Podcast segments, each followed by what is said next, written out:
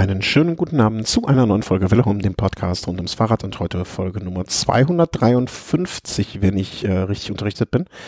Verifiziere ich jetzt aber auch nochmal. Aber ist auch egal, weil im Prinzip ist es die Folge, die sich um natürlich ein Monument des Jahres 2019 dreht. Äh, unser Hauptdreh- und Angelpunkt der Sendung, die Flandern-Rundfahrt. 2019, Folge 253, alles richtig. Und deswegen, wenn alles richtig ist, dann ist es meistens, weil der Thomas seine Finger mit dem Spiel hat. Und deswegen sage ich guten Abend nach München. Hallo. Hallo, schönen guten Abend. Ja, also, äh, wie sagtest du einmal, lass uns über den Elefanten im Raum als erstes reden, glaube ich. Das, fand, das hast du mal gesagt, wenn ich mich mhm. recht entsinne. Ähm, Flandern-Rundfahrt 2019. Es war ja alles angerichtet, ne? Also war jetzt kein Fahrer irgendwie, der mir bekannt gewesen wäre, der jetzt so durch große Krankheit ausgefallen ist. Sagan vielleicht nicht in Topform. Wer war es noch? Von irgendeiner der vielen Fans, Fans Avamat oder Art, war, einer war nicht ganz richtig, un, äh, war nicht ganz gesund, glaube ich, ne? Ja, zum Beispiel Philipp Gilbert auch noch, der ja. krank geworden ist, aber das war ziemlich der einzige. Den meinte ich auch, den meinte ich auch. Äh, ich, ich bin mir den Namen ja nicht so gut. Äh, insofern war aber alles angerichtet und ähm, schöner sonniger Tag, sehr zu äh, meinem Wohl, meiner Freude und äh, deinem nicht. Obwohl bei, bei der Runde von Flandern ist ja egal das Wetter, oder?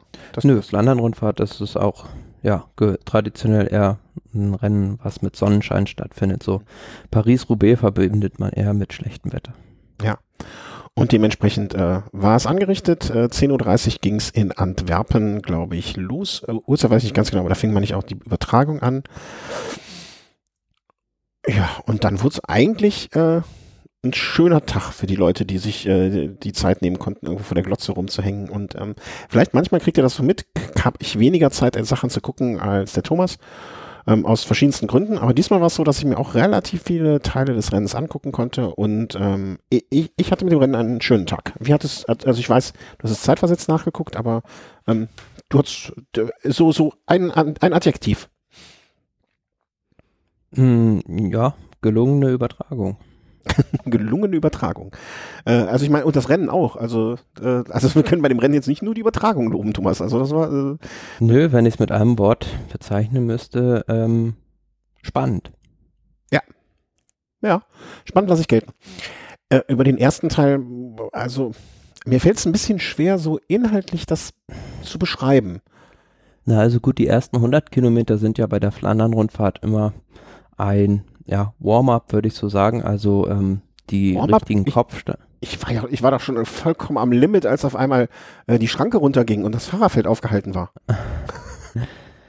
ja, aber die ersten, die ersten Hellingen kommen dann ja erst ähm, nach gut 120 Kilometern fängt es dann ja erst richtig an, so bergig zu werden und ähm, ja, aber da gab es dann schon ähm, ein sehr prominentes Sturzopfer, nämlich der Vorjahressieger Niki Terpstra musste nach einem Sturz die Segel streichen. Ja.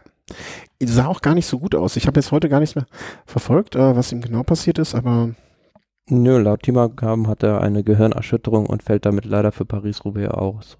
Okay, aber wie ich gestern äh, auch in einem Tweet von äh, der lieben Caroline, die bei uns Gast in der Folge 100, glaube ich, war, gelesen habe, ähm, Gehirnerschütterung, ne, ist, äh, sie hatte jetzt gerade die Biografie von Dominik Nerz, die ich mir auch mal zu Gemüte führen muss äh, gelesen, der ja auch im Prinzip nach Gehirnerschütterung oder Geschütterungen äh, ich weiß zu wenig, um mir, um da wirklich was drüber sagen zu können, ne? aber es, äh, er hat zumindestens da auch längerfristig mit zu tun gehabt und deswegen ähm, so die schnelle Aussage, ja, er wird nächste Woche wieder am Rad sitzen oder so und so weiter, ne? das äh, löste bei ihr Irritation beziehungsweise so Gänsehaut aus und das muss ich, habe ich auch dann gedacht, so über Bande gespielt, ähm, war mir das ja auch von Dominik Nerz so bekannt.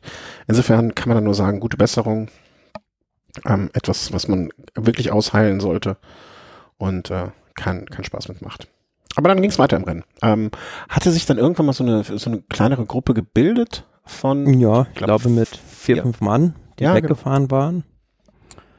Und ja, dann ging es halt in die, in die einzelnen Steigungen rein und die Vorselektion, die erste, passierte dann an der Mauer von Gerardsbergen. Das ist so, ja, rund noch 100 Kilometer bis ins Ziel. Mhm. Und vor zwei oder drei Jahren ist da ja schon die Vorentscheidung gefahren, gefallen, als dann Bohnen mit Gilbert losgefahren war. Aber diesmal, dadurch, dass es halt auch so eng dort ist, hatte sich das Feld geteilt in zwei Gruppen Und ja, einige der Favoriten waren dann doch ins Hintertreffen geraten, wie zum Beispiel die halbe Katjuscha Alpecin-Mannschaft, die es dann aber doch wieder geschafft haben, nach vorne zu fahren. Ja, das war auch relativ oft, fand ich es so ein bisschen undurchsichtig, also unübersichtlich. Ne? Da gab es hier wieder Gruppen, da wieder äh, zwei große Gruppen.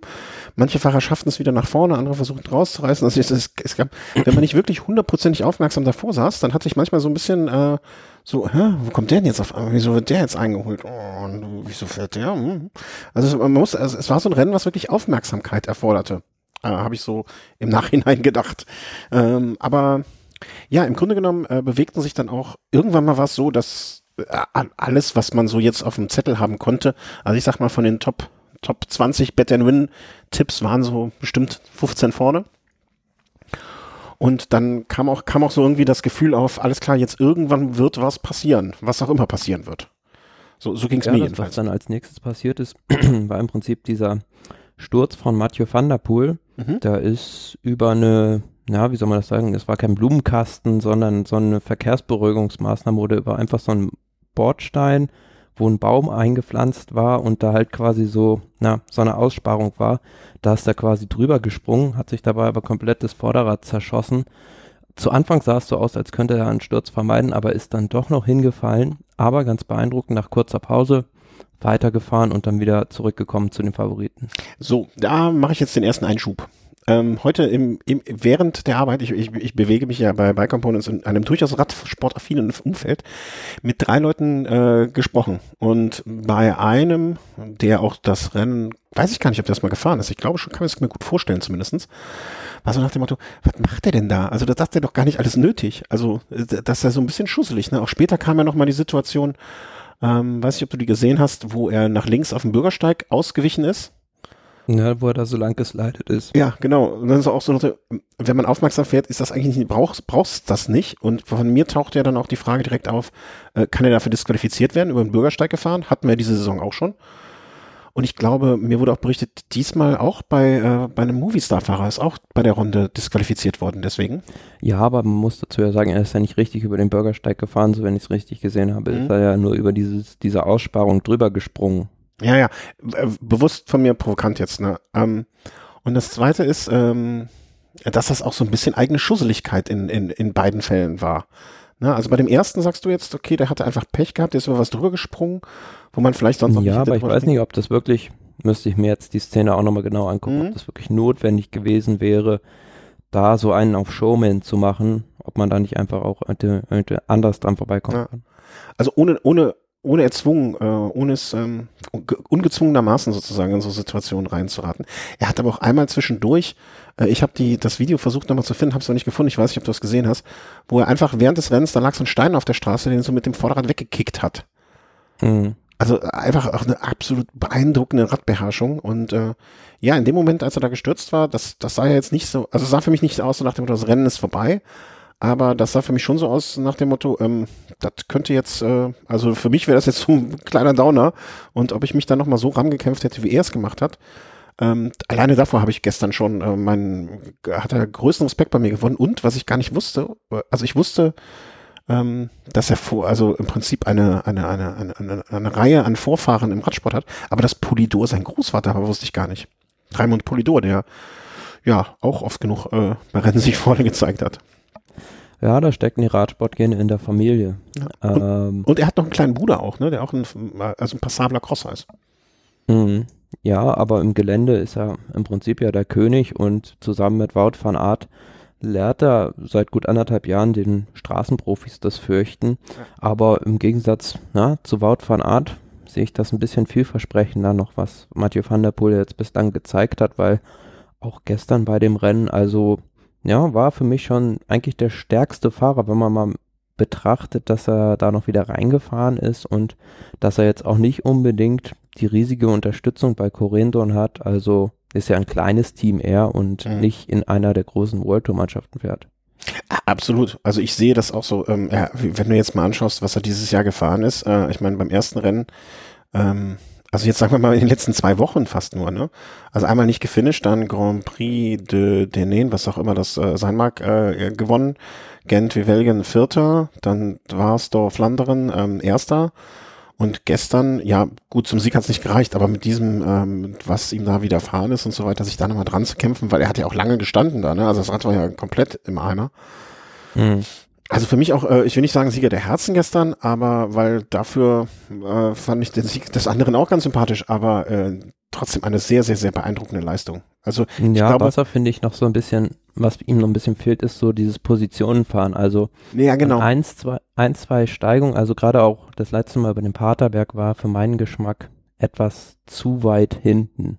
Das, das ist so, ich glaube, das ist das, was einem, was ihm vielleicht dann noch im Vergleich zu den anderen Grand Tour oder die nur Grand Tour fahren äh, oder den, den, den höherklassigen Fahrern, dass ihm vielleicht da noch fehlt, was aber ähm, relativ schnell sich erarbeiten wird können, beziehungsweise ey, bei einem Monument nach 267 Kilometern ist er jetzt Vierter geworden.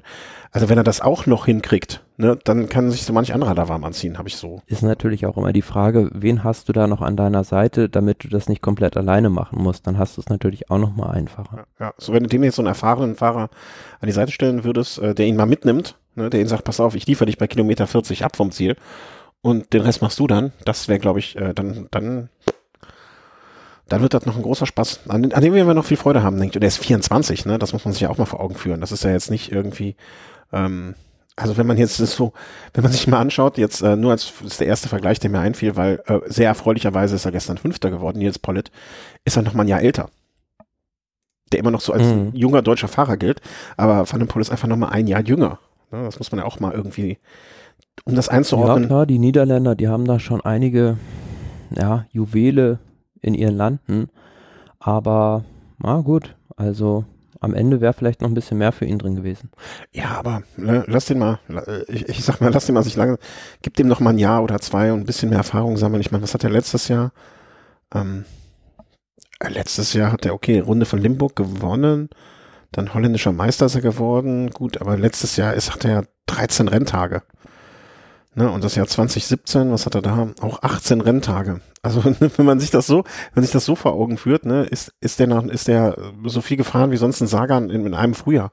Bis ein Rennen überhaupt nur. Ne, und das, äh, da kann man schon seinen Hut vorziehen. Da hoffe ich, äh, ich, ich würde mir nur wünschen, dass es einfach so weitergeht, ne, und äh, er da seine Entwicklung so gehen wird. Dann äh, wird das noch was, was Schönes. Kann ich mir vorstellen. Äh, kommen wir weiter zum äh, Einschub beendet. Ja, die nächste im Rennen weiter, die nächste Aktion war ja dann die, dass diese kleine Gruppe weggefahren war, unter anderem mit Kaspar Asgreen, Dylan van Baale und äh, Stein Vandenberg. Mhm. Ähm, und da war es dann so ein bisschen, ja, hat sich die, die König Quickstep-Mannschaft selbst so ein Ei gelegt, fand ich, weil die hatten zwar Kaspar Asgreen vorne, aber es war natürlich nicht der Wunschkandidat war kein Bob Jungels, kein Yves Lampard und auch kein Stanek Stieber. Mhm.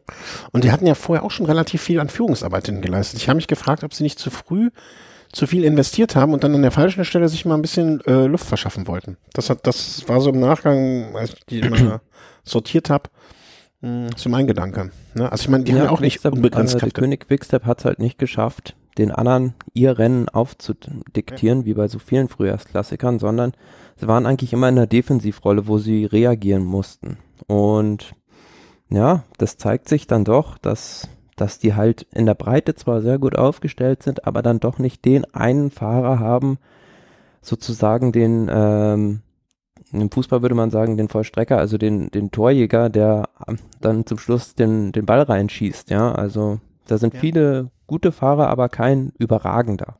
Ja, und das hat bis jetzt hat es halt immer gereicht, dass einer von den sehr guten Fahrern gut genug war, um den Rest äh, ja, in die Bredouille zu bringen. Aber jetzt hat man so bei den ersten paar Rennen, wo es dann wirklich äh, um Brot und Butter und nicht nur um irgendwie die, die, den Kaffee zum Kuchen geht, äh, da hat man gemerkt, alles klar, da, da gibt's Möglichkeiten. Und das ist ja auch äh, absolut ähm, beruhigend für die anderen Teams, ne? dass jetzt äh, nicht wirklich alles gewonnen wird von denen. Ähm, diese drei ja, aber ähm, ähnlich numerisch stark aufgestellt war ja die ähm, EF Education Mannschaft und die haben das taktisch viel besser gemacht als der König. Die hatten dann in der Gruppe Van Marke mit dabei. Van Marke, der natürlich ja nicht auf seinem alten Niveau ist, noch nicht, weil der vorher auch durch verschiedene Sachen geplagt wurde. Ähm, der hat sich dann aber voll ins Team integriert und hat dann ähm, gemeinsam mit äh, Langefeld diese Gruppe wieder zurückgefahren und somit alles wieder neutralisiert und die Ausgangsposition für die rennentscheidende Attacke geschafft. Mhm. Und die wurde dann äh, in, in, in Bra wie, Bravour, wie, wie man es auch immer ähm, äh, nennen mag, von, ich, ich musste, äh, wie man es ausspricht, Alberto Bediol. Bettiol? Alberto Bettiol, ja. Also Gesetzt. im alten Quaremont drin und auch absolut, ja, schulbuchmäßig rausgefahren, ja. attackiert, richtig einen rausgehauen und dann, ähm, ja, solo das Ding durchgezogen. Und ich dachte im ersten Moment, äh, also ne, muss man ja ehrlich sein, ich hatte das Team ähm, ähm, Education First mir jetzt vielleicht aufgrund meiner Viele werden jetzt zu Hause die Augen verdrehen, äh, Vorliebe für ihren Ausrüster in Bezug auf ihre Bekleidung, nämlich äh, diese englische Marke. Äh, hatte ich mir das ganze Team schon mal so ein bisschen angeguckt, ne, ein bisschen genauer angeguckt. Bin über den Namen da ein, zwei Mal gestolpert, aber wenn man mal ehrlich ist, außer irgendwelche sehr sehr guten Kenner, für die war der Name jetzt nichts irgendwie, was man unbedingt wissen musste und den man andauernd auf dem Schirm hat. Ähm, insofern dachte ich in dem Moment noch, okay, ne, versucht's jetzt, gute Attacke, ne, hat gut, gut durchgezogen, also alles richtig gemacht in dem Punkt, aber das, das reicht. War dir das in dem Moment schon klar, dass das reichen wird? Ich, naja, ich dachte nicht. so ein bisschen drauf an, was hinten, also was da für Interessen bestanden und ähm, es war dann halt so, dass eigentlich im Prinzip nur noch die Kapitäne unter sich waren, mhm. keine Mannschaft außer der König Quickstep jetzt da glaube ich numerisch mit mehr als zwei Fahrern vertreten war, aber bei denen war halt das Problem, die hatten keinen dabei, der die anderen im Sprint hätte in Schach halten können. Und gut, die sagen sich dann halt auch, ja gut, wenn wir das Loch jetzt zufahren, dann gewinnt halt ein anderer im Sprint, wieso sollen wir das tun? Mhm. Und das ist, finde ich auch, wie es gestern am Fernsehen schon richtig gesagt wurde, eine Folge der Reduzierung der Mannschaften auf sieben Fahrer. Du hast dann halt im Finale nur noch die Kapitäne unter sich und es gewinnt dann der stärkste Fahrer und nicht die numerisch überlegene Mannschaft. Mhm. Und das finde ich jetzt grundsätzlich, wenn du das so, äh, also das hatte ich als Kommentar gar nicht so mitbekommen, finde ich ja eine gute Sache, eigentlich. Ja, aber ähm, es war, stand auch noch auf der Kippe. Also die waren mal nach dem Paterberg, waren die mal auf, glaube ich, zwölf Sekunden oder so mhm, dran. Mhm. Und da war die Lücke wirklich ganz klein nur noch. Aber dann, ja, hat er wieder von so einer Rivalität äh, profitiert. Und ähm, ja, er war vielleicht an dem Tag auch gar nicht unbedingt der Allerstärkste, aber er hat einfach, ja, war der couragierteste, würde ich mal so sagen, der sein Herz in beide Hände genommen hat und genau die Formulierung lag mir auch auf der Zunge, ja.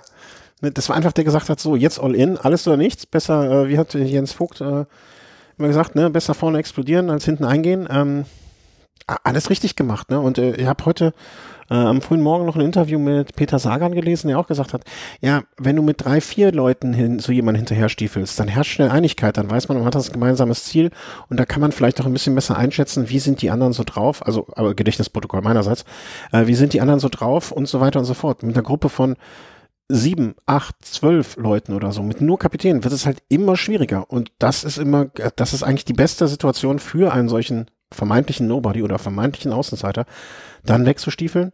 Das ist jetzt meine Interpretation des Ganzen. Ähm, weil, ne, wenn die sich ihn angucken, also wer, wer hat's denn da versucht? Also Sagan hat's, glaube ich, einmal kurz versucht, aber auch wenn da andere Meinungen, äh, andere Leute andere Meinungen sind, äh, Gruß an das Team Sunweb an dem zusammen, äh, an, ähm, ja, hier, du weißt schon, ähm, ähm, dann, äh, dann, dann, dann, ne, Sagan ist einfach nicht in der Form im Moment.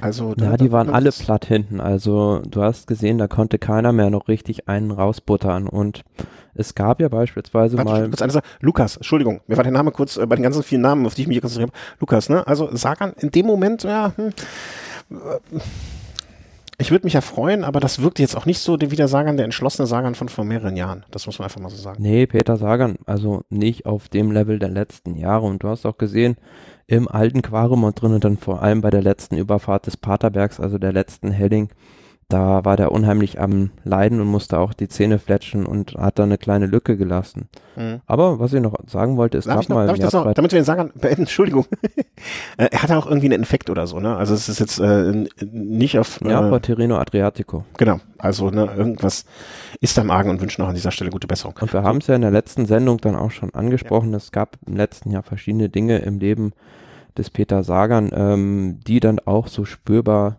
nicht so ähm, ohne Spuren an ihm vorbeigehen. Also zeigt auch nur, dass er ein Mensch ist. Ja, absolut genau. Ich finde das eigentlich auch äh, äh, ähm, äh, gut klingt jetzt blöd, ne? Aber das, äh, diese Menschlichkeit ist auch wieder etwas, was bei mir zumindest Sympathien weckt. Jetzt weiter, wo ich dich eben unterbrochen habe. Ich hoffe, ich, du hast den Faden ja, nicht verloren. Was ich noch sagen wollte, es gab ja mal, wo es noch diese stärkeren Teams gab, beispielsweise 2011 die Situation, dass es einen überlegenen Fahrer gab, nämlich Fabian Cancellara, und der sich auch frühzeitig abgesetzt hatte, aber dann einfach auf diesem Flachstück, als noch die Mauer von Gerardsbergen das letzte Hindernis war, äh, bis nach Gerardsbergen von, glaube ich, vier oder fünf BMC-Helfern gejagt wurde und einfach keine Chance hatte, wieder eingefangen wurde und nicht der stärkste Fahrer, sondern Nick Nuyens dann gewann. Mhm, ja.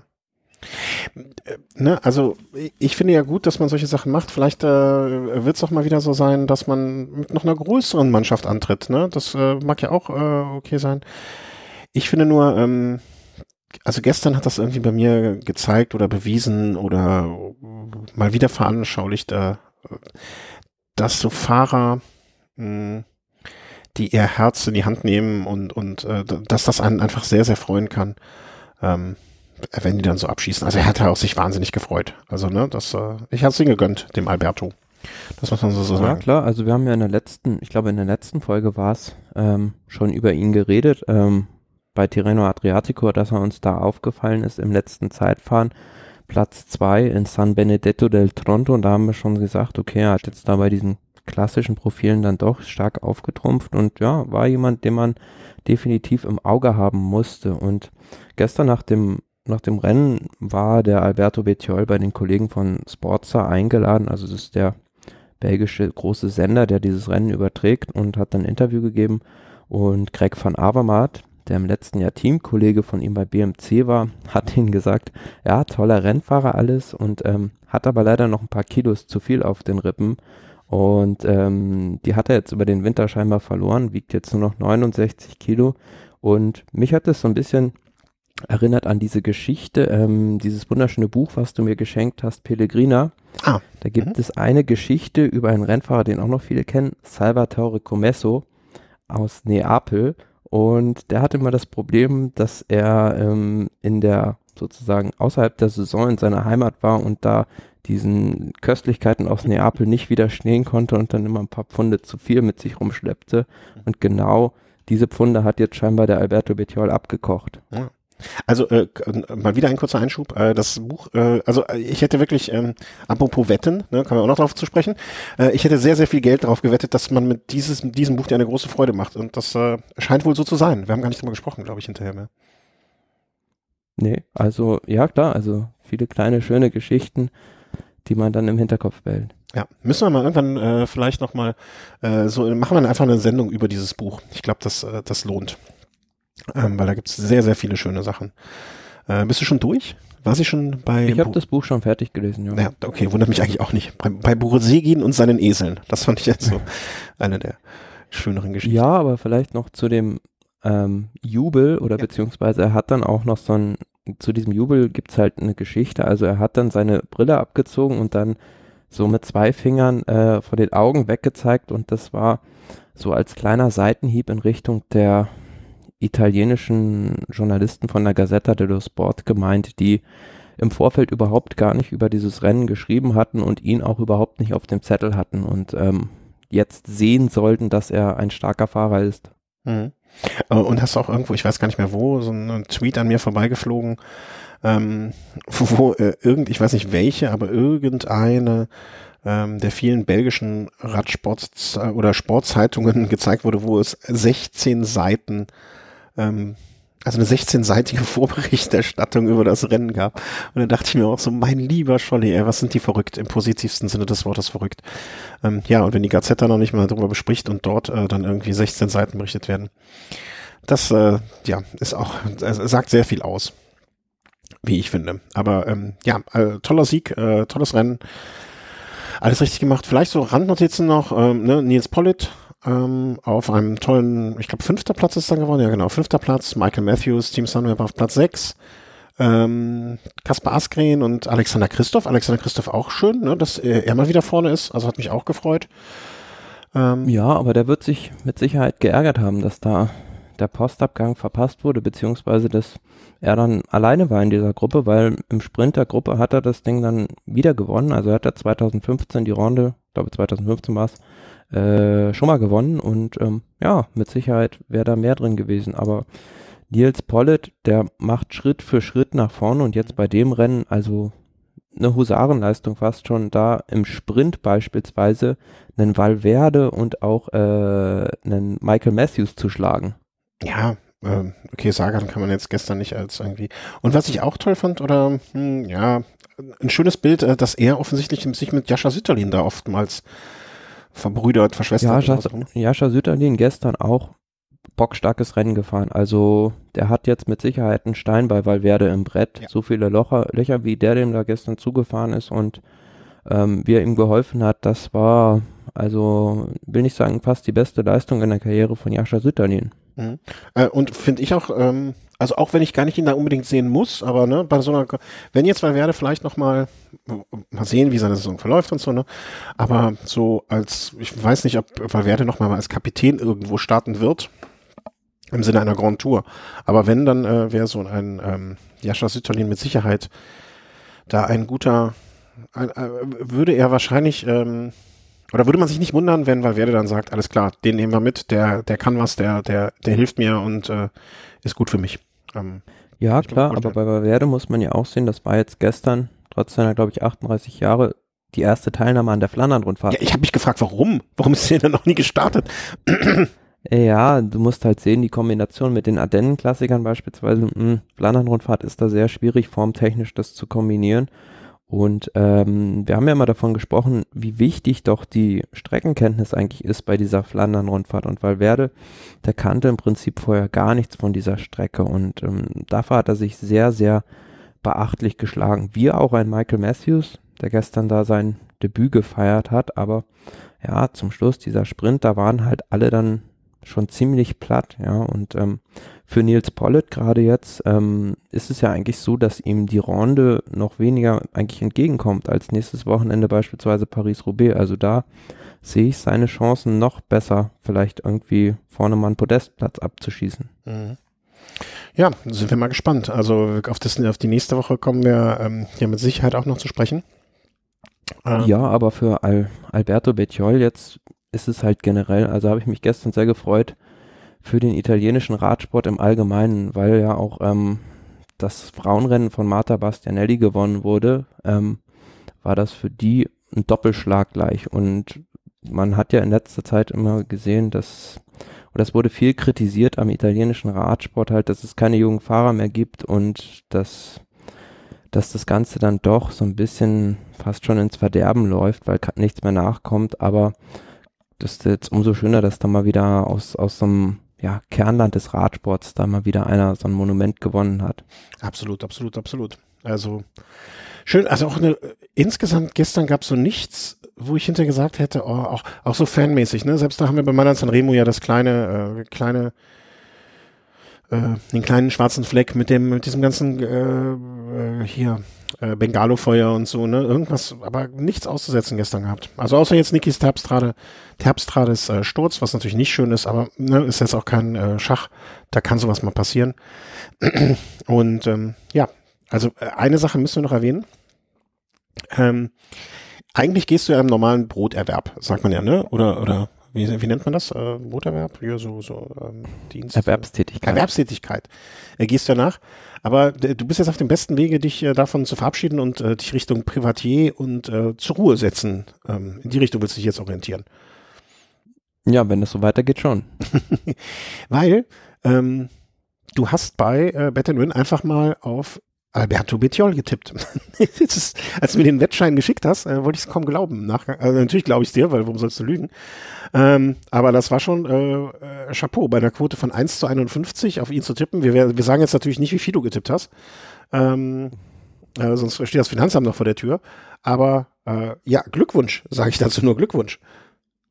Ja, klar, also bei so also es war ja fast schon, ich will nicht sagen geschenkt, aber Alberto Bettiol zählte ja schon zum erweiterten Favoritenkreis, wenn auch nicht ganz vorne jetzt da der erste gewesen wäre, den ich auf ein leeres Blatt Papier geschrieben hätte. Aber na, bei der Quote konnte man da schon mal zuschlagen. Ja, also, ähm, also ich, ich habe es heute mehreren äh, Menschen erzählt und jeder war sehr, sehr, sehr beeindruckt.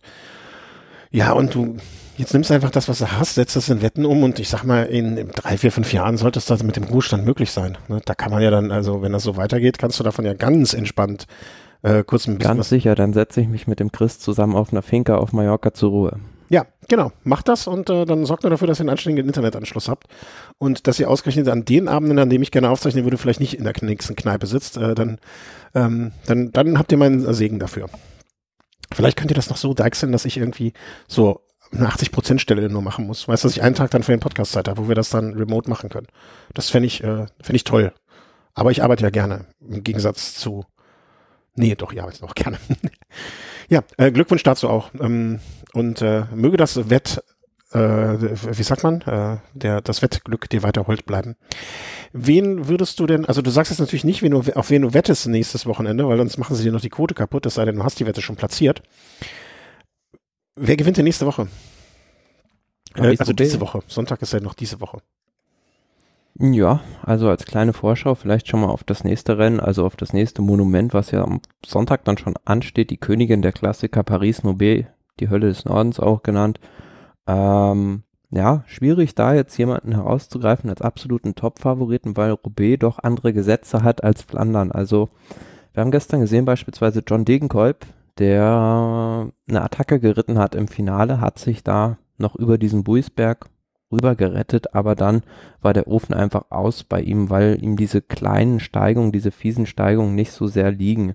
Da, er hat aber gesagt, auf dem Pavé fühlt er sich super und ja, das diese Art von Fahrern würde ich da halt viel mehr mit rein, reinzählen. Also auch ein Alexander Christoph jetzt gerade, der vielleicht auch mit diesen Steigungen jetzt nicht so als allerbester zurechtkommt, den würde ich da auch mit reinzählen. Also diese sprintstarken Fahrer, mhm. die aber sehr gut auf dem Pavé fahren können, die sind da ganz vorne. Aber ja, Roubaix ist natürlich auch noch immer ein bisschen dieser Glücksfaktor mehr gefragt. Also kann jedem passieren, dass du da in Ahrenberg mit einer Panne stehst und ist das Rennen einfach gelaufen. Ja, äh, ja, klar.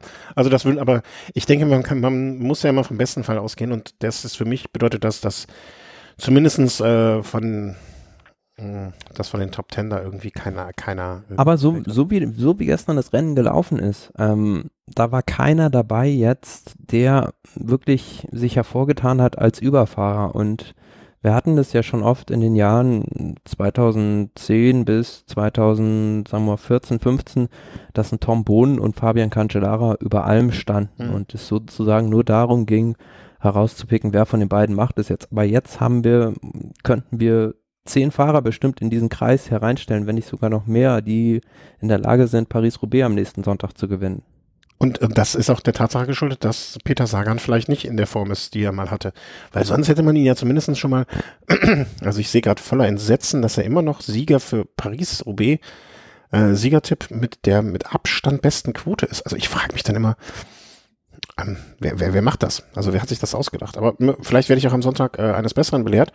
Aber nichtsdestotrotz, also ein Sagan in der Form vor drei Jahren hätte man ja jetzt schon rausgegriffen, hätte gesagt, okay, die Wahrscheinlichkeit, dass ein Sagan gewinnt, ist zumindestens sehr hoch. Ähm, es gab nicht so ein Konterpart zu ihm, ja.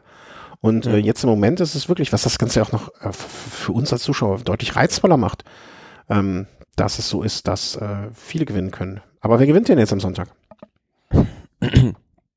ähm, ja, also Peter Sagan hat natürlich den Vorteil, dass nicht wie in den letzten Jahren jetzt einfach alle auf ihn schauen und ihm auch bei jeder Attacke auf dem Gepäckträger sitzen, sondern er vielleicht ein bisschen mehr Freiheiten hat. Aber wenn ich mir jetzt auf einen Sieger festlegen müsste, dann sage ich Christoph. Alexander Christoph? Oh. Hm. Mhm, mhm. Ähm, und ich sage aus, also weil ich gar, äh, weil ich fand, dass er besser war, als das Ergebnis wiedergespiegelt hat äh, bei der Runde, ähm, und weil ich glaube, dass auch gerade so ein Rennen noch was mit Erfahrung zu tun hat und ähm, mit, mit, mit dem, was man so mitbringt als Ganzes, ähm, bin ich verrückterweise der Überzeugung oder im festen Glauben daran, dass John Degenkolb gewinnt. Ja, also wie gesagt, die, die Form passt, denke ich, mhm. aber einfach bedingt durch die Tatsache, dass ihm so ein Rennen wie Flandern nicht entgegenkommt, ja, denke ich schon, dass er da auch gute Chancen hat. Ja. Sicherlich auch ein guter Tipp. Also, ja. Absolut, ne? Also ich denke, wir liegen da beide. Äh, also mich würde nicht überraschen, wenn du recht hast und umgekehrt wird es hoffentlich dann auch so sein. Ähm, warten wir einfach mal jetzt so ab und äh, gucken, was passiert. Und, äh, ja, aber wie gesagt, mich würde es halt auch nicht überraschen, wenn plötzlich ein Fahrer wie André Greipel gewinnt. Äh, ja, äh, genau. Das ist, aber das ist genau die gleiche Kategorie Fahrer, ne, die wir gl beide, glaube ich, äh, da jetzt so im Blick haben. Ne, die, die, die nicht die nicht für eine 100 Watt Birne beim Röntgen gestellt werden können, weil sie dann doch vielleicht das, also sie sind nicht dick, aber die haben halt ein, zwei Kilo mehr, was sie auf, den, auf dem Pavé ihnen zugutekommt. Äh, sie haben Erfahrung, sie können lange fahren, ähm, es sind keine allzu großen Anstiege. Das sind alles so Punkte. Was ich mir übrigens überlegt habe, ähm, äh, wenn ihr mittippen wollt, also ne, ich habe das jetzt immer bei, bei Facebook, habe ich mal so gefragt dann oder bei Twitter, ist aber auch alles blöd im Grunde genommen. Ähm, ich werde es mal so machen und gucken, ob das funktioniert. Das habe ich mir gestern Abend äh, noch überlegt. Ähm, ich werde einfach mal so ein Google Doc anlegen und werde das unter der Folge jetzt an diesem Punkt verlinken. Und weil das so schön einfach ist, und dann drückt ihr einfach drauf und gibt euren Namen ein oder ihr euer Twitter-Handle oder was der Geier was, was ihr wollt, sodass wir nur hinterher sagen können, es hat gewonnen äh, Muschelpuschel 2 und äh, tragt da dann den Fahrer ein. Ne, ich versuche das jetzt mal ganz, weil ich das ist jetzt relativ aus der Hüfte geschossen, deswegen wird es sehr, sehr basic. Aber ich werde einfach mal so ein Google Doc anlegen, ohne Vorgaben, welche Fahrer oder sonst was, sondern einfach nur ähm, reinschreiben und gut ist wenn es angenommen wird, wenn, wenn wir mehr als zehn äh, Tipps hinterher haben, dann machen wir das weiter. Wenn nicht, dann nicht, ist ja nicht schlimm. Äh, hat ja keiner gemeint. Gut, ja, Paris-Roubaix. Äh, ich freue mich auf nächsten Sonntag jetzt. Ich werde Herrn Degenkolb im Auge behalten und ich werde den Herrn Christoph, den ich auch irgendwie mag, im Auge behalten. Ich glaube, der, der Markus hatte doch damals erzählt, dass er auch so ein Fahrer ist, der da oben in Norwegen sehr beliebt ist und der in seiner Garage am, am, Rollentrainer fährt und auch in dem örtlichen Verein sehr aktiv ist. Ja, ein sehr, sehr bodenständiger Typ. Denke ja, genau, genau. Das, äh, die Norweger halt, gell? Aber ja, dann können wir aber einfach, machen wir hier, machen wir hier einen Haken hinter Monument Nummer zwei. Äh, bis jetzt, also, ich sag mal so, das erste Moment ging eindeutig an mich. Äh, allein mit der Tatsache, dass ich äh, auf Alaphilippe getippt habe. Das zweite Monument hat jetzt niemand von uns gewonnen, aber ich möchte eigentlich doch sagen, eigentlich geht der Punkt aufgrund deines, deiner Wette schon an dich. ähm, das, kann ich nicht, äh, kann ich, komme ich nicht umhin, das äh, an, wirklich sehr, sehr, ähm, sehr, sehr anerkennend äh, mich davor zu verneigen. Und äh, dementsprechend geht das zweite Moment eindeutig an dich. Sind wir mal gespannt, wie es nach den fünf Monumenten aussieht. Es kann ja nur einen Gewinner geben. Und kommen jetzt dann äh, zum Regelbetrieb sozusagen. Alles, was wir noch nachholen müssen und ähm, was es so gab. Und da kommen wir als erstes zu den 74. Dwarsdorf-Landeren, äh, Travers la Falandre. Ähm, ich würde das frei übersetzen, das 74. Was heißt denn Dwarsdorf-Landeren? Quer durch Flandern. Ach, ja, wenn man es weiß, ist ganz einfach. Ähm, genau, das gab es in der 74. Ausgabe. Keine Flandern-Rundfahrt, sondern einmal quer durch Flandern. Klar, macht ja total Sinn, sowas äh, kurz vorher zu machen. Und ähm, wir haben, also haben wir das Ergebnis schon vorweggegriffen? Ich glaube es fast schon. Aber es ist ja im Grunde genommen egal. Äh, so ein großer Unterschied, äh, nee, warte mal, hier waren wir. So ein paar Namen kommen dann einem doch wieder bekannt vor, ne? Ja, also Mathieu van der Poel hat da schon gezeigt, der Sieger dieses Rennens, Dwarsdorf Landeren, dass, dass er für die Runde in großartiger Form ist und vor allem die Art und Weise, wie er den Sprint aus dieser kleinen Gruppe rausgewonnen hat, das war schon sehr beeindruckend. Mhm. Das, äh, ich glaube, ich habe das sogar gesehen. Das, das, das, da ging es um so eine Kurve mit fünf, sechs Fahrern mhm. noch. Ne? Und äh, genau. Da hat er dann angezogen. Und da habe ich noch, als ich das gesehen habe, habe ich auch gedacht, ähm, dass da, dass das so ein bisschen, ähm, ich will nicht sagen, die Situationen sind, wo die ihm als Crosser entgegenkommen, ne? aber wo man dann zumindestens mal sagen kann, alles klar, da, da dieses schnelle Antreten, das, das das kann er halt dann vielleicht dann doch, ne, ich glaube, er wäre auch wahrscheinlich ein guter Kriteriumsfahrer, ne, wo es darum geht, schnell um die Ecken zu kommen und äh, dann aus den Ecken heraus zu beschleunigen. Das ist was, was vom Crosser ja, ihm ja, ja Das sind alles kommt. Sachen, die du beim Crossen lernst. Ja, genau. Und äh, ja, äh, gewonnen, was soll man mehr sagen als ganz, ganz herzlichen Glückwunsch. Sonst glaube ich, gab es da noch irgendwas, was erwähnenswert wäre? Also sonst ja, aber auch da hat man wieder gesehen, dass der König Quickstep das Problem hat, dass sie in diesem Jahr bei diesen Rennen keinen Fahrer haben, der so richtig sprintstark ist. Mhm. Ähm, auch Bob Jungels da wieder in der Gruppe dabei, aber na, hat dann einfach am Ende nicht mehr die Endschnelligkeit, um das Ding zu gewinnen. Vielleicht sind sie auch schon froh, dass sie zu diesem Saisonzeitpunkt schon 20 äh, Siege haben, dass sie sich jetzt nicht ähm, irgendwie übertrieben äh, rechtfertigen müssen, äh, sondern dass sie immer darauf verweisen können, weil sonst, ich meine, sie haben jetzt im Grunde genommen, haben sie seit der Bing Bank, und das, wann war das? Das war doch äh, 29. März, naja, okay, ist jetzt mal zehn Tage ohne Sieg, ne? aber es ist, also sie haben ja, also es wird so langsam dünnt sich's aus, sozusagen. Und in Belgien selber in ihrer ja, Heimat äh, erst drei Siege, äh, vier, vier Siege. Ja, aber klar, die Rennen, die für sie zählen, sind die Flandern-Rundfahrt und Paris-Roubaix. Ja. Und bei Paris-Roubaix ja, bin ich gespannt, was die jetzt für einen taktischen Ansatz dann finden, um, um die Konkurrenz auszuhebeln. Naja, es kann nur einen Ansatz geben, ne? alle voll drauf. Also alle, alle Stoff und alles rein. Anders kann ich mir das nicht vorstellen. Also wenn die das, äh, wenn die das nicht gewinnen, dann können sich ihre 20, können sie ihre 20, 20 Siege aus dem äh, bisherigen Saisonverlauf, äh, die ist schön und gut, aber ja, aber mir scheint auch so ein bisschen die Form ein bisschen nachzulassen bei ein paar Fahrern von denen. Also wo ich über extrem überrascht war, dass äh, bei Stanek Stieber da einfach der, das war so, als hättest du bei einem Motorrad den Benzinhahn zugedreht. Also der war platt auf einmal, ist da ja. rausgefallen aus der Spitzengruppe. Ja, vielleicht brauchen sie auch mal irgendwie ein bisschen Ruhe und, und, und mal durchatmen. Ähm, ich, ich, ich, ich, ich, ich bin da, ich bin völlig bei dir, ne? Also ich denke auch, das ist irgendwie, das ist nicht mehr das, also wie als wenn es ein anderes Team wäre als noch vor ein paar Wochen und Monaten. Monat ist ja schon übertrieben, ne? Aber das, äh, da, wenn es mal nicht läuft, dann läuft es auch nicht mehr. Hoppala, jetzt ist mir gerade was runtergefallen, apropos wenn es läuft. Ähm, äh, ja, was soll man anders sagen, ne? Das äh, äh, lübt nicht, dann kannst du nichts machen. Ähm, glaubst du, also wir haben jetzt beide natürlich äh, äh, keinen Fahrer von Ihnen auf dem Schirm gehabt für nächsten Sonntag. Glaubst du denn, sie werden eine Rolle spielen? Um nochmal so den Bogen zurückzukommen. Ja klar, also ich vermute oder was ich mir halt überlegen würde, würde, äh, wäre eine Offensivtaktik zu fahren. Sprich, schon in Ahrenberg versuchen, mit einem Fahrer irgendwie wegzufahren, also einem meiner drei, vier Leute, die ich da habe, um die potenziell das Rennen gewinnen könnten, um dann einfach die anderen Teams massiv unter Druck zu setzen.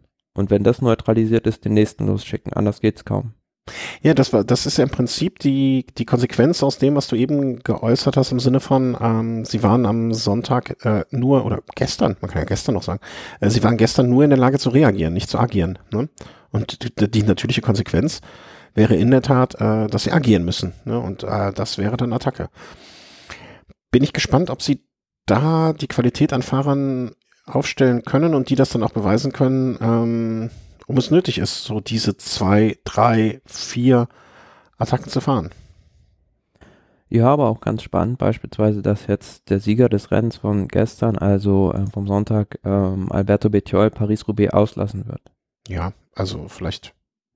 Er ist halt jetzt auch mit 68 Kilo eher prädestiniert für diese kurzen Rampen in Flandern als dann für die schweren Pavé-Stücke bei Paris-Roubaix. Ja, ja, ja, das denke ich auch, dass das nicht wie schon eben gesagt, ne, dass das eher was für die Christophs äh, oder früher Bossand Hagens oder Degenkolbs äh, im Peloton ist, als für solche Leichtgewichte. Äh, nächste Veranstaltung, die wir auf dem Schirm haben, ähm, ist die neue, ne, also jetzt erstmalig stattfindende äh, Giro di Sicilia. Ja, also wiederbelebte Sizilien-Rundfahrt. Und ja, wie ich fand, ein recht, recht gelungene ähm, Neuauflage dieses Rennens jetzt. Also die ersten beiden Etappen im Sprint waren sehr schön anzusehen. Erste Etappe gewonnen von Riccardo Stacchiotti, ähm, zweite Etappe von Manuel Belletti, also zwei endstelle Leute, die sich da auszeichnen konnten und ja, ein junges Talent, Brandon McNulty vom Ready UHC Team, der sich da jetzt erstmals so richtig in den Fokus gefahren hat mit 21 Jahren, hat dann die dritte Etappe für sich entschieden. Mhm. Aber mh, hm, hast du was von den Etappen live, also im, im irgendwie in Aufzeichnung oder Bilder, wie man so schön sagt, davon gesehen? Na, das Schöne war ja, es wurde alles übertragen auch und von daher.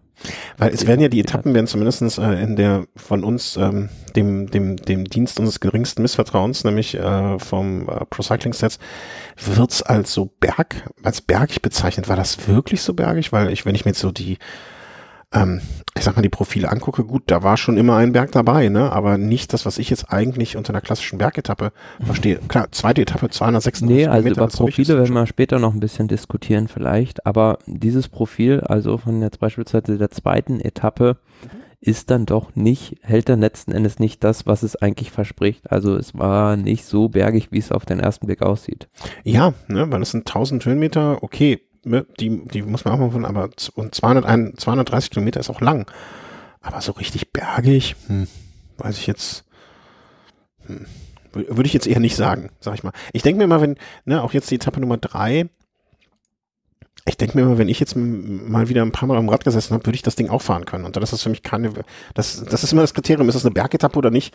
Und wenn ich es hinkriege, dann, hm, hm, dann ist keine Bergetappe. Oder wie siehst du das? Nö, also die Etappe 3 war dann doch schon recht anspruchsvoll mit kurz vor dem Ziel noch diesem Berg 7,8 Kilometer mit 5,5 Prozent im Schnitt und das war auch da, glaube ich, wo sich dann McNulty abgesetzt hatte und den Grundstein für seinen Rundfahrtensieg am Ende mhm. gelegt hat, ähm, hat er fast eine Minute rausgefahren auf den Zweitplatzierten und von daher, das war schon eine ordentlich knackige Etappe. Aber so richtig bergig, also eine richtige Bergetappe gab es dann ja am letzten Tag noch mit der Ankunft oben auf dem Ätna. Ja, also da, da unterschreibe ich dann auch. Mal blöd gefragt, der Herr, der den dritten Platz an dem Tag gemacht hat, das, äh, ich dachte, ist das, das ist aber nicht noch ein Quintana, oder? Daya Quintana, der Bruder von Nairo. Ach, ist der gar nicht mehr bei, war der nicht bei ähm, auch Movistar? Genau, ja, aber ähm, Hier ist in diesem Jahr zu Neri Sotoli gewechselt und ähm, ja, Nairo Quintana hatte ja auch gesagt, Daya muss jetzt endlich seinen eigenen Weg finden. Ja, ja. Er hatte ich gar nicht so richtig auf dem Schirm gehabt, dass der gewechselt ist. Ne? Deswegen war ich gerade in dem Moment irritiert, dass es da nicht noch einen gibt. Was heißt nicht noch einen? Also es darf so viele Quintanas geben, wie es irgendwie, wie sie möchten. Ne? Aber deswegen war ich so, hä, gar nicht mitbekommen. Und der sah jetzt auch nicht so jung aus, als äh, wenn dann noch jemand mal eben von irgendwo herkommt. Ähm, interessant, interessant, interessant. Ja, also letzte Etappe, Bergetappe, alles was davor als Bergetappe verkauft wurde. Kann man geteilter Meinung sein, um es mal vorsichtig auszudrücken. Und ähm, was? Gewonnen dann an dem Tag von Guillaume Martin, französisches Talent, 25 Jahre alt, ja, prädestiniert mit 55 Kilo für so einen Berg und ähm, ja, ich glaube, es ist sogar er, der ein Philosophiestudium abgeschlossen hat und äh, eigenes Theaterstück auch schon geschrieben hat. Ein Theaterstück. Mein lieber Scholli. muss ich mir auch noch mal, muss ich auch noch machen. Ähm, ein, eine Frage äh, oder ein, ein Punkt, den habe ich nicht verstanden, ehrlich gesagt, in unserem Konzept für in unserem Ablaufplan. Ähm, bezog sich das auf das Wetter, äh, auf den Nebel, auf die Abfahrt, auf dem, wie, wie grün es ist oder Front of Stage war es äh, dieses Jahr oder im vergangenen Jahr vielmehr bei der Lombardei-Rundfahrt das, dieses gleiche Spitzenfeld? Naja, also ähm, die ersten beiden Etappen, da war das Wetter jetzt nicht so schön und Sizilien denkt man ja immer an Sonne und äh, strahlend blauen Himmel, aber La Dolce ja, Vita. es war eher nebelig und es sah so aus wie bei der Lombardei-Rundfahrt. Ah, okay, jetzt, jetzt verstehe ich es auch. Ja, ja, wobei jetzt ist April, ne, da kann ja auch noch das Wetter durchwachsen sein, um es mal so rum auszudrücken. Aber insgesamt ähm, klingt das nach etwas, was, ich finde so eine Viertagesrundfahrt da unten, das ähm, ist auch was, was für die Region und da kann, kann man stolz drauf sein. Ähm, Finde ich eine schöne Sache. Also schön, dass das wieder eingeführt oder ähm, wieder etabliert wurde. Weitermachen. Weiter, so, so weitermachen. Und ähm, wo man immer schon gerne gefahren ist und viel gefahren ist, äh, und sehr auch, ich finde immer so, die Basken sind so ein bisschen wie die Belgier. Äh, das, ne, also äh, genauso Radsport verrückt. Und deswegen schade, dass damals das Team ähm, aufgelöst wurde, beziehungsweise das Eusch-Kartell-Team nicht mehr weitermachen konnte. Aber ähm, da gab es dann, äh, oder gibt es jetzt gerade die Baskenland-Rundfahrt. Und apropos Rundfahrt heut, heute begonnen. Ähm, traditionell Vorbereitungsrundfahrt für die Ardennen-Spezialisten, sechs Etappen und was so ein bisschen außergewöhnlich war eigentlich, ähm, dass das Ganze mit einem Zeitfahren beginnt. Ansonsten hatte man das Zeitfahren eher am letzten Tag oder auch mal in der Mitte drin. Aber da waren wir ja gerade bei den Streckenprofilen mhm. Und wo wir gesagt haben, bei der Sizilien-Rundfahrt, da sah das jetzt eher etwas übertrieben aus. Äh, bei der Baskenland-Rundfahrt heute bei diesem Zeitfahren war es eher untertrieben. Also dieser Drittkategorie Berg, ähm, das waren schon spektakuläre Bilder, wie sich die Jungs da diese 25% Rampe hochgekämpft haben mit den Zeitfahrmaschinen. Ja, und das, äh, also wahrscheinlich sah das vorher auf dem Papier auch nicht so aus und man sieht ja auch in den, ähm, in der Ergebnisliste, dass das nicht, also dass da so mancher gute Zeitfahrer dann sich vielleicht doch ein bisschen überrascht gezeigt hat äh, von, von dem, äh, von dem Profil. Also ein Zeitfahren, wo Ron Dennis 22. wird, da, da können sich alle 21 davor schon mal selber auf die Schulter klopfen, finde ich. Ja, also ähm, Rowan Dennis als Zeitfahrweltmeister, für ihn ist es jetzt natürlich dann auch nicht so der gewünschte ja. Parkour gewesen. Also der hat es halt lieber eher ziemlich flach und ähm, auch ein Toni Martin beispielsweise, da hat er jetzt ähm, gar keine Rolle gespielt. Nee, also Platz 58. Ja, hm? Platz 58 mit einer Minute 14 Rückstand. Ja, und ähm, bei dieser 30 pro Prozent Rampe, äh, fast 30 Prozent waren das gefühlt, ähm, mussten ja sogar äh, beispielsweise Sam, äh, nicht Sam Bennett, sondern George Bennett, der ähm, musste da zu Boden und ähm, dann absteigen. Okay, das habe ich nicht gesehen. Das klingt, also ich habe jetzt auch nochmal verlinkt. Okay, klingt, klingt verführerisch. Also, äh, wo haben wir es? Wo haben wir es? Wo haben wir es? Ähm, gucken wir mal auch mal schnell einen Blick drauf, äh, wie glücklich er ist. Ähm, ja, das sieht sehr, sehr lustig aus. Äh, bitte ich euch darum, auch auf den Link zu klicken. Ähm, aber weißt du, das ist auch assi.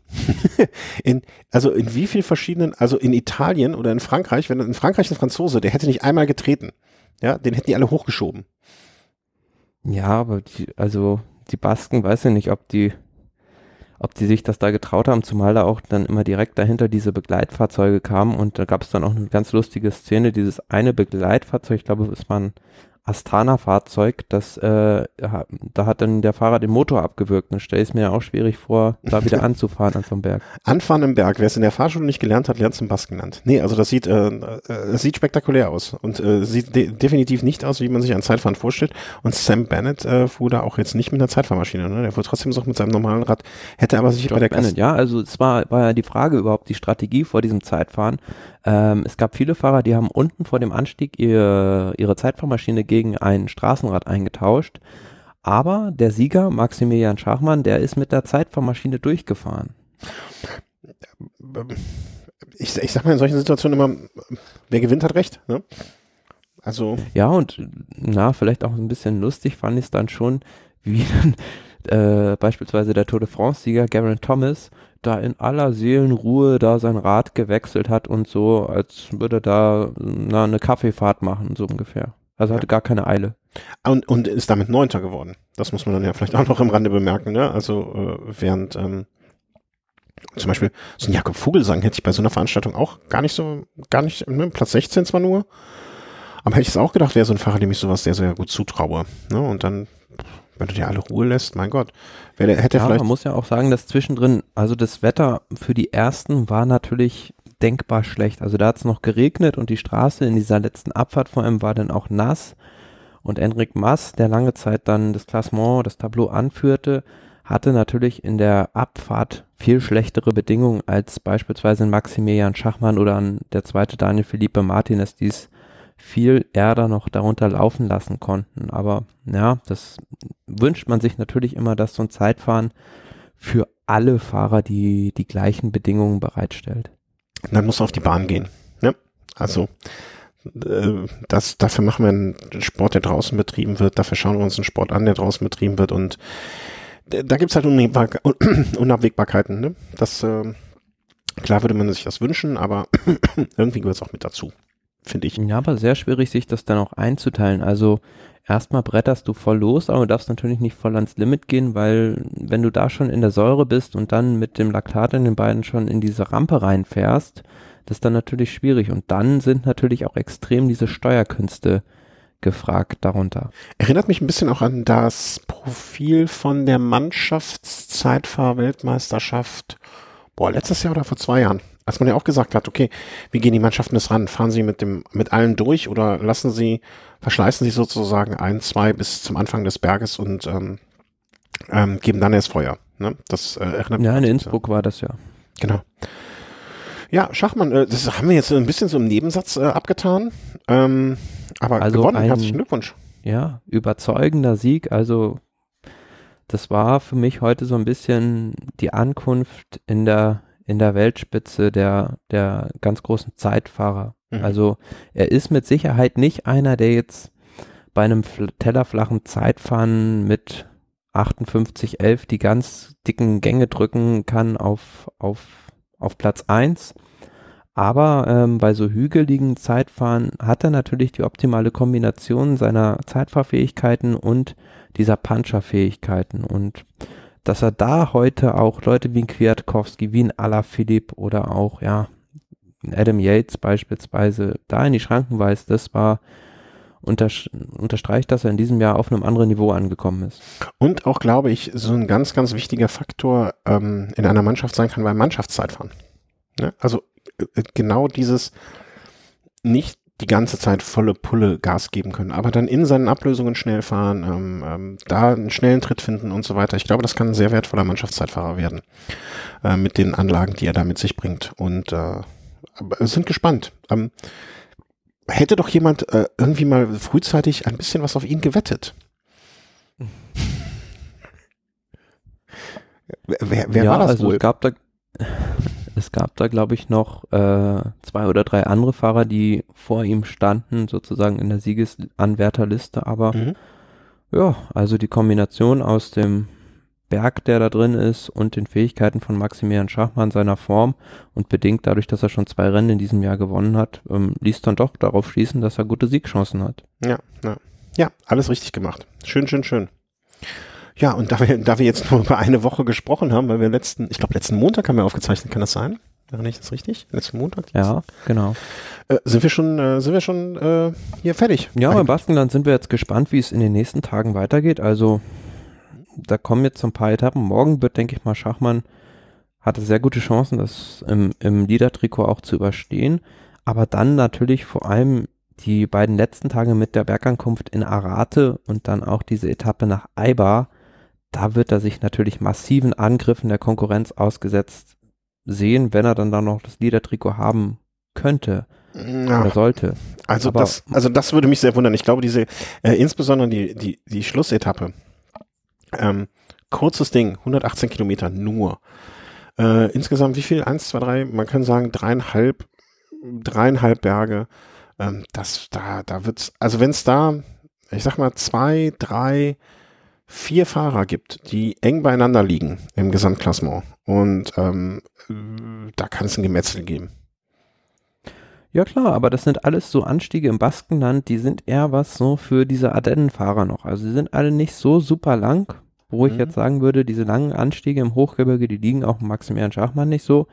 Die sind aber alle noch so in so einer Länge, na, wo ich mir denke, da könnte da auch gut mit drüber kommen. Und du musst auch sehen, Bora Hans Grohe, die haben mit Patrick Konrad, mit Emanuel Buchmann, mit Schachmann, die haben eine extrem starke Mannschaft auch beisammen und ähm, sie haben ja nicht nur Schachmann jetzt als Option, auch Konrad und Buchmann sind noch sehr gut platziert. Mhm. Äh, du, ich möchte gar nicht, ähm, äh, gar, gar nicht den Anschein erwecken, als wenn ich mich nicht freuen würde für ihn. Ich, ich kann es mir nur irgendwie schwer vorstellen, dass er dafür also, ne, das sind teilweise auch Anstiege mit fünf Kilometer Länge, sieben Kilometer Länge, die jetzt vielleicht nicht super steil sind, aber die du dann in der Summe am sechsten Tag von so einer Rundfahrt mit davor auch jetzt schon Etappen, die jetzt auch nicht nur Spaziergang sind. Ne? Das, äh, ich, äh, ich lasse mich gerne eines Besseren belehren, aber guck mal, da ist dann die Etappe, also wenn wir jetzt mal alle so ein bisschen, ne, morgen zweite Etappe, da sehe ich jetzt auch keine großen Probleme auf irgendwen zukommen. Das wird äh, im besten Fall irgendwie so eine so eine so eine Ankunft äh, steile Angel. Das wäre so eine Valverde-Ankunft vielleicht, ne? Oder oder so ein Puncher.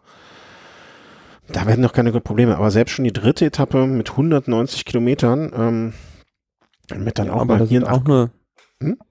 da sind ja keine langen Anstiege drin. Also am Anfang einer mit 8,7 Kilometern, aber es ist kein Anstieg über 15, 20 Kilometer, wo du auf 2000 Meter Höhe fährst. Ja, das stimmt natürlich. Aber ich glaube, dass das, äh, ich, ich weiß nicht, ich weiß nicht, ob er das über die Woche so halten kann, halten wird. Ich lasse mich gerne an das Bessere lernen. Also wir werden uns äh, hier in naher Zukunft wieder darüber unterhalten, und äh, vor allen Dingen wird es jetzt zur Konsequenz haben, dass ich die Baskenland-Rundfahrt dieses Jahr komplett gut im Auge behalten werde und mich jeden Abend informiere, wo, wo unser Schachmann steht. Ja, und vor allem auch von den, für die Zuschauer ist das ja super. Also die Fans da im Baskenland, die sind ja sowieso immer so ziemlich die begeistertsten des Radsports und ähm, wir werden bei der Besetzung in diesem Jahr auch mit diesen Top-Fahrern auf jeden Fall ein Spektakel bekommen. Mhm. Ja, ja. Ja, schön. Ähm, dann war's das im Sinne von den, äh, den Rundfahrten. Und jetzt haben wir noch zwei kleine sonstige Meldungen. Ähm, eine, wo ich sogar, also das hatte ich sogar auch von schon vorher gelesen. Ähm, aber gehen wir einfach, äh, ich, ich mache jetzt einfach Kapitelmarke Sonstiges und äh, dann legen wir los. Ah, ich habe gar nicht mehr, ich habe gar nichts Sonstiges mehr. Ich hatte noch letztens, letztens habe ich mich noch gefragt, wie es uns um Ulle geht. Hat man gar nichts mehr gehört, ne? Also, ja, also für die Podcast-Hörer darf ich da auch mal empfehlen, im letzten Podcast von Lance Armstrong wurde er halt auch gefragt, wie es Jan Ulrich geht und ähm, da hat gesagt, äh, es geht ihm gut und er ist an einem Ort, der für ihn recht ist, also wo er in Ruhe leben kann und ähm, er ist jetzt seit sechs Monaten, sei er jetzt wohl auf dem Wege der Besserung. Ah, das ist, dass ich mich nochmal immer, wenn irgendwas von Lance Armstrong freue, ist ja schön. Gut zu hören. Dann ist ja alles gut. Dann äh, kann, können wir da einen Haken hinmachen. Dann geht's ihm gut. Dann, äh, das soll dann auch so sein. Ähm, krass, ich hätte nicht gedacht, dass das, äh, dass, dass die beiden sozusagen jetzt dann noch immer so ein äh, bisschen buddymäßig da, kollegenmäßig oder im Kontakt stehen. Ich dachte, das wäre so eine ein, einmalige Nummer am Anfang, aber naja. Naja, aber was man auch immer davon halten mag, aber er hat halt gesagt, wenn so vielleicht äh, George Hincapie sein wichtigster Teamkollege war, ähm, war für ihn so Ulle der zweit der zweitwichtigste Fahrer in seiner Rennfahrerkarriere. Das glaube ich ihm sogar, weil äh, jeder, hm, also ohne einen solchen, solchen Gegenspieler, um es jetzt mal so, äh, wir hatten eben schon das Theater äh, oder Film vielleicht, ne? Ohne so ein Gegenspieler, also Sportler wachsen ja auch äh, an ihren Gegenübers und an ihren ähm, Gegnern wobei ich das Wort Gegner immer so schwierig finde, weil es das schon was Militaristisches hat, ne? Aber an ihren, ähm, ich finde das Wort Englisch Competitors so gut passend, ne? Das sind einfach so in einem sportlichen Wettkampf Gegner, aber nicht so Gegner. Ähm, äh, äh klar, aber äh, weißt du, woran ich gerade denken musste, komischerweise? Äh, wie heißen die nochmal? Die Zehnkämpfer, die sich damals auch zu zweit immer bekriegt haben mit dem Schnurrbart beide. Daley Thompson und Jürgen Hingesen. Das war ja auch so zwei so Gegenpole, ne? Äh, ähm, mhm na, als ob er vom Krieg erzählte. Aber ähm, ja, doch, das glaube ich ihm sogar. Also ich, äh, ich äh, halte ihn jetzt nicht für den Charakterfeinsten, aber das nehme ich ihm durchaus ab, dass das äh, nicht gelogen ist. Ähm, gut, haben wir das auch nochmal kurz eingeschoben, weil es mir gerade in den Sinn kam.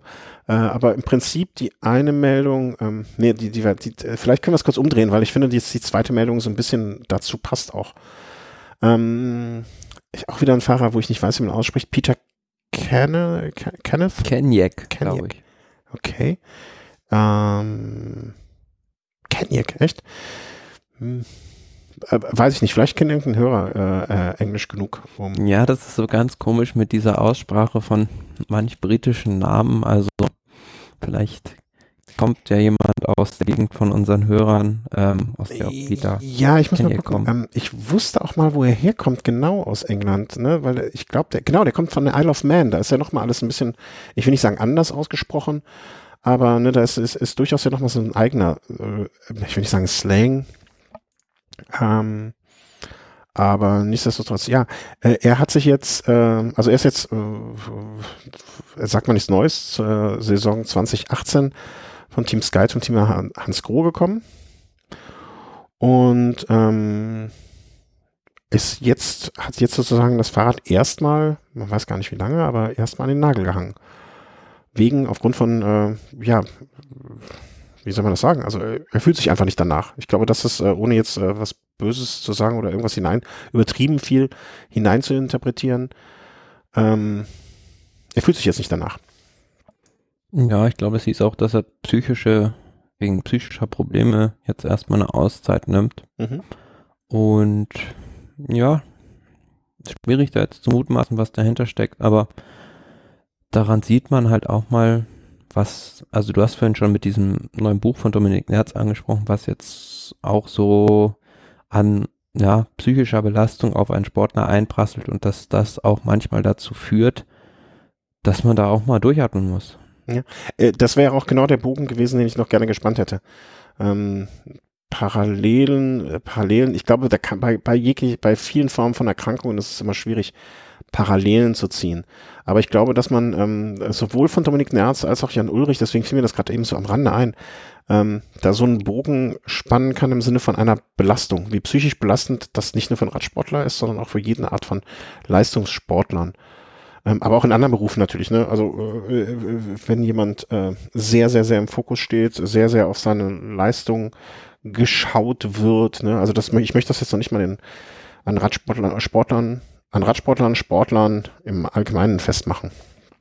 Ähm, und ich finde, da kann man einfach nur wirklich von ganzem, ganzem Herzen, weil ich habe ihn auch immer, also ich meine auch, mir ist er als erstes mal aufgefallen, ähm, noch sehr, sehr früh bei Sky, ähm, Entschuldigung, wenn ich es nochmal sagen muss, aber er war damals auch so ein typisches Rafa-Pin-Up-Girl, ne, der dann äh, groß gestylt, ähm, ich kann mich sogar an eine Kampagne noch erinnern, äh, da gefahren ist und da immer im Fokus stand und äh, ähm, erinnere dann noch so Bilder, äh, Isle of Man Training und so weiter und so fort. Und ähm, ja, also äh, fand ihn immer, ohne dass er ihm jetzt besonders bei Rennen aufgefallen wäre, aber immer so ein sympathisch, sympathischer Kerl. Und äh, tut mir jetzt echt, also es tat mir echt wirklich, wirklich, auch auf der Bahn viel gefahren. Ne? Da, da ist er auch noch sehr, sehr lange, äh, hat er Wettkämpfe bestritten. und ja, kann man nur alles Gute wünschen irgendwie. Ja, aber ist jetzt auch nicht so der erste Fahrer, der irgendwie von Sky weggeht und dann ähm, in so ein Leistungsloch auch fällt. Also mhm denke beispielsweise da an dieses Beispiel von Leopold König, der ja auch lange Zeit da war und danach hat man von dem auch nicht mehr viel gehört. Ein Ian Boswell beispielsweise, der auch danach, nach dem Wechsel, auch nie wieder so dieses Niveau erreicht hat, genau wie Nicholas Roach. Also da gibt's gibt's viele Beispiele, die von dieser Mannschaft weggewechselt sind und dann ja, danach nicht mehr auf dieses Niveau kamen. Ja, und dann denke ich mir, ne, man, man hat ja jetzt oft genug ähm, von den Marginal Gains und so weiter gesprochen und allem möglichen. Aber vielleicht haben die doch viel, manches richtig gemacht. Ähm, es gibt ja, äh, äh im Grunde genommen kann man ja, kann man es ja offen aussprechen. Es gibt ja zwei Möglichkeiten. Entweder ihnen entfehlte jetzt die Unterstützung, die sie vorher bekommen haben, in welcher Art, nennen wir das mal neutral, in welcher Art auch immer. Dann wäre natürlich sehr, sehr traurig aus meiner Sicht, äh, wenn das unerlaubte Mittel wären, die, äh, die da irgendwie in, äh, ja, die ganze Sache dazu geführt hätten, dass sie jetzt danach ihre Leistung nicht mehr gebracht hätten. Ähm, wollen wir mal hoffen, dass das jetzt nicht der Fall ist, wobei ausschließen kann es natürlich niemand. Ähm, mir fallen ja, aber, aber so wir haben ja auch im letzten, glaube ich, im Winter mal drüber gesprochen, dass Garen Thomas sich mal dazu geäußert hat, ähm, wie das überhaupt ist, die ganze Saison dieses Gewicht halten zu müssen und mager sein zu müssen. Ich glaube, das ist auch ein großer Faktor, ähm, der da eine Rolle spielt. Ja, das kann ich, also das kann ich mir gut vorstellen. Also das wäre auch nichts für mich. Ähm, ja, klar, es, ich glaube, es gibt viele Facetten sozusagen, ähm, die diese Belastung ausmachen oder was da eine Rolle spielt. Ähm, ich, ich, möchte da auch nicht äh, in dem Sinne. Ich meine, wir müssen zwar natürlich auch auf unsere Gesundheit irgendwo achten, dass wir äh, irgendwie am nächsten Morgen wieder bei unserem Arbeitgeber vor der Tür stehen, aber nichtsdestotrotz, das ist nochmal eine ganz andere Belastung. Mhm. Und ja klar, also wenn dir da einer ein Schokotörtchen vor die Nase stellt und du willst es essen, nimmt sie ja keiner weg. Das, das wäre beim Radprofi anders. Äh, ich, so mancher Kollege schnappt mir dann schon das Schokotörtchen nach dem Essen weg bei der Arbeit. Das ist nicht, also so einfach ist dann doch nicht. Ähm, ich habe da so ganz spezielle Kandidaten im Auge. Ähm, der Mann mit dem B vor dem Ock. Aber ähm, äh, ja, das ist halt nochmal ganz was anderes. Ne? Und ähm, jetzt habe ich den Faden so ein bisschen verloren. Man, ähm, aber andererseits gab es und gibt es ja auch immer ähm, die Fahrer, wo man dann gesehen hat, alles klar, die, die sind bei Team Sky auf einmal nicht zurande gekommen, ne? Die vorher vielleicht, also mein, mein beliebtes Beispiel ist Boston Hagen da zum Beispiel, wo ich den Eindruck hatte, dass er vorher deutlich bessere Leistung gemacht hat als dort. Oder dort zumindest mhm. nach sehr kurzer Zeit keine Leistung mehr gebracht hat oder nicht die, die man sich von ihm erhofft hat oder die man vielleicht auch als Fan sich gedacht hat, er da bringen kann. Ja, also das ist wieder so ein bisschen so ein anderes Beispiel, aber schwierig jetzt da ich denke, das gibt viele Faktoren, die damit reinspielen. Absolut, ja. Und mm, ja, umso erstaunlicher ist es dann, dass jetzt beispielsweise Maximilian Schachmann sich so super zurechtgefunden hat ähm, nach dem Wechsel von, de, von Quickstep zu, zu Bora Hans Grohe. Mhm, ja. ja, ja, auf jeden Fall. Naja, also ich, mein Fazit ist so ein bisschen, ähm, alles Gute für den äh, Peter, Peter ohne Nachnamen. Ähm, drücken wir ihm die Daumen, dass er wieder, äh, wieder auf eine Spur kommt. Es muss nicht die alte Spur sein, es kann auch eine neue Spur sein. Ähm, er wirkt, zumindest was das, was man mitbekommen hat, wirkt er auf mich immer irgendwie clever genug, als dass er da auch irgendwann mal irgendwann etwas neben, neben dem Rad ähm, in der Lage ist zu leiten, äh, zu leisten. Und er wird mit Sicherheit irgendwie in der Zukunft äh, da finden und soll erstmal aus dem Tal da rauskommen. Das äh, wäre mit Sicherheit das, was man ihm wünschen kann. Ich glaube, mehr kann man dazu auch nicht sagen, außer alles Gute und äh, wäre schön, ihn wieder mal irgendwo zu sehen, in welchem Zusammenhang, dann auch immer zu einem späteren Zeitpunkt. Ich glaube, darauf können wir uns alle einigen. Ähm, und was war das zweite? Das habe ich äh, das habe ich nur ganz am Rande gesehen. Das musst du mir erklären. Also man möchte, man möchte jetzt nicht nur in den Ätna rauffahren, sondern man möchte fast in den Ätna reinfahren. Mm, ja, also wir waren ja vorhin schon bei der Sizilien-Rundfahrt und haben jetzt die letzten Sendungen auch ein bisschen darüber gesprochen, wie sich die Region Sizilien ähm, da sehr intensiv auch um den Radsport bemüht und Bemühungen hat jetzt auch den Giro d'Italia da nochmal als ja den den Grand Depart sozusagen des Giros auszurichten und ähm, von der Region Sizilien gibt es jetzt Pläne, ähm, ja, was touristisch natürlich eine Riesenattraktion wäre, ähm, die Straße zum Ätna hoch bis auf 3150 Meter Höhe befahren, befahrbar zu machen und das wäre ja ungefähr 200 Meter nur unterhalb des Kraters. Ähm, konkret geht es darum, das letzte Stück, ich glaube es sind ähm, neun Kilometer, die jetzt schon so Gravel-mäßig eigentlich befahrbar sind mit dem Mountainbike oder mit mhm. dem Gravelrad, ähm, da auch für Rennradfahrer befahrbar zu machen. Also ich kann mir vorstellen, dass das natürlich ein fantastisches Bild geben wird. Also ich habe so Bilder vom Ventoux irgendwie so vor Augen. Ne? Also oben karge Mondlandschaft und Wettkampf und so weiter. Ich stelle mir das unter ähm, wie alle Bergankünfte die quasi so eine One-Way-Ankunft sind. Ne? Also man, man kommt ja rauf, aber man kommt nicht wieder runter. Es ist eine logistische Herausforderung.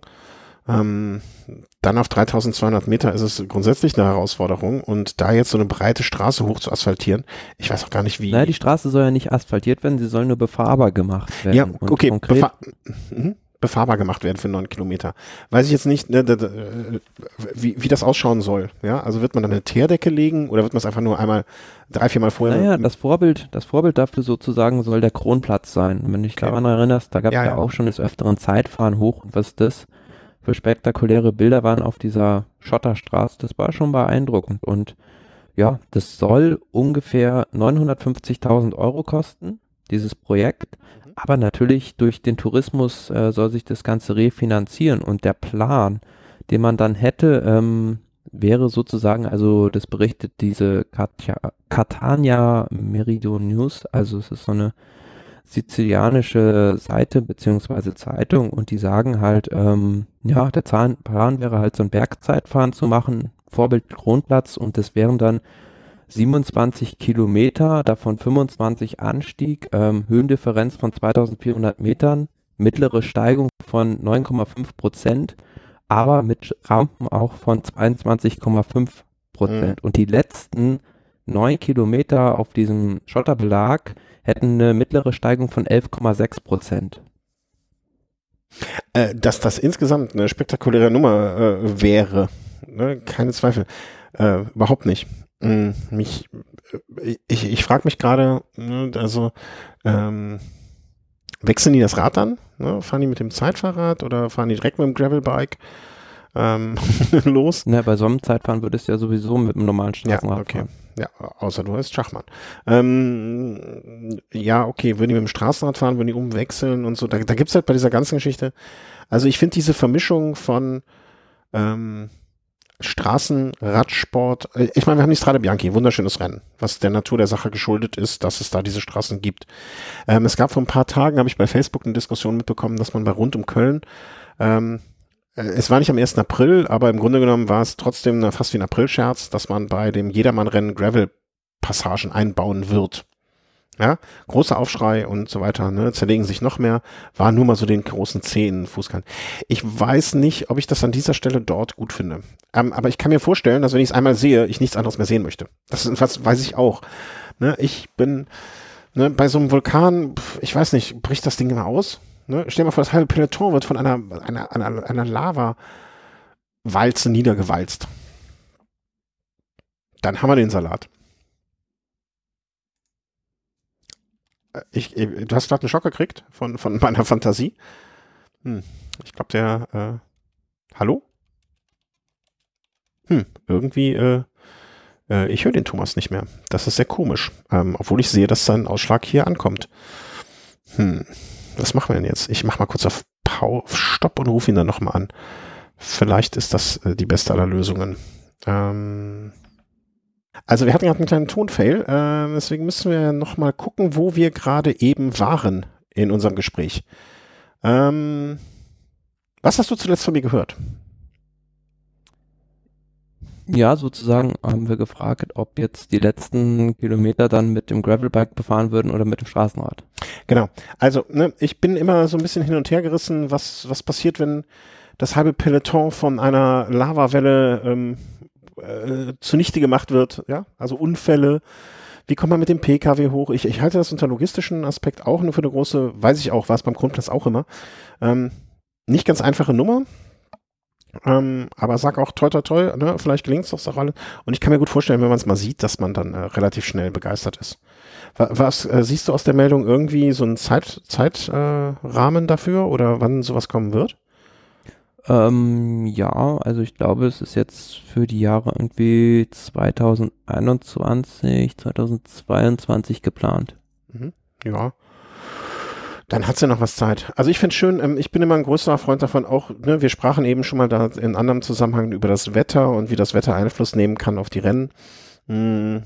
Aufgrund dessen würde ich mich freuen, wenn sie versuchen, es zumindest so zu asphaltieren in irgendeiner Form, ähm, dass man die Möglichkeit hat, vernünftig zu fahren. Ne? Also man muss ja da auch wirklich dann nur, wenn man sagt, äh, man muss ja nur einen Streifen von vielleicht drei Metern oder so da asphaltieren.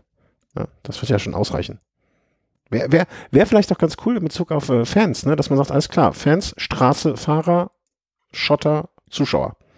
So eine natürliche Barriere sozusagen. So, jetzt ist der Thomas wieder weg. Ähm, jetzt? Ja, äh, jetzt ist er wieder da. Hallo? Ja, ja, ja. Ja. Ich würde sagen, äh, bevor noch mehr Audio-Fails kommen, äh, beenden wir das dann an diesem Punkt. Ich denke äh, und hoffe auf deine Zustimmung. Ja, ja. passt soweit. Passt soweit. Wir haben alles gesagt, äh, was wir zu Paris-Roubaix sagen müssen. Ähm, drückt uns, äh, ähm, wir drücken allen Fahrern die Daumen, dass sie gesund durchkommen, dass sich keiner verletzt, äh, dass das alles gut geht. Ähm, ich äh, werde an der Stelle eben noch, äh, wie ich erwähnt, ein kleines Tippspiel sozusagen, ne? Also Tipp, einfach eine Google Doc, schreibt rein, es ist alles schreibgeschützt, ihr könnt auch unsere Daten löschen, das ist auch kein Problem. Äh, Würde mich freuen, wenn ein paar Leute mitmachen, wenn nicht, aber auch nicht schlimm. Ja, ist ja nur ein Spaß und äh, dann haben wir es mal versucht, wenn nicht, auch überhaupt nicht tragisch. Und ja, ich bedanke mich bei dir, Thomas. Ja, ich danke. Äh, wenn du bald in der Karibik irgendwo auf einer Insel sitzt, äh, weil du dein ganzes Wettgeld ähm, dort verprasst, äh, dann äh, sei so gut und mach's ganz traditionell und schreib eine Postkarte, okay? Also kein, kein Anruf oder keine Selfies vor irgendwelchen ähm, äh, Stränden mit äh, Schirmchen, Schirmchen äh, Cocktail. Einfach eine Postkarte, so nach dem Motto, ich bin wieder da, dann und dann, dann können wir wieder aufnehmen. Das finde ich super. Ja, machen wir, machen wir so. Alles klar, danke.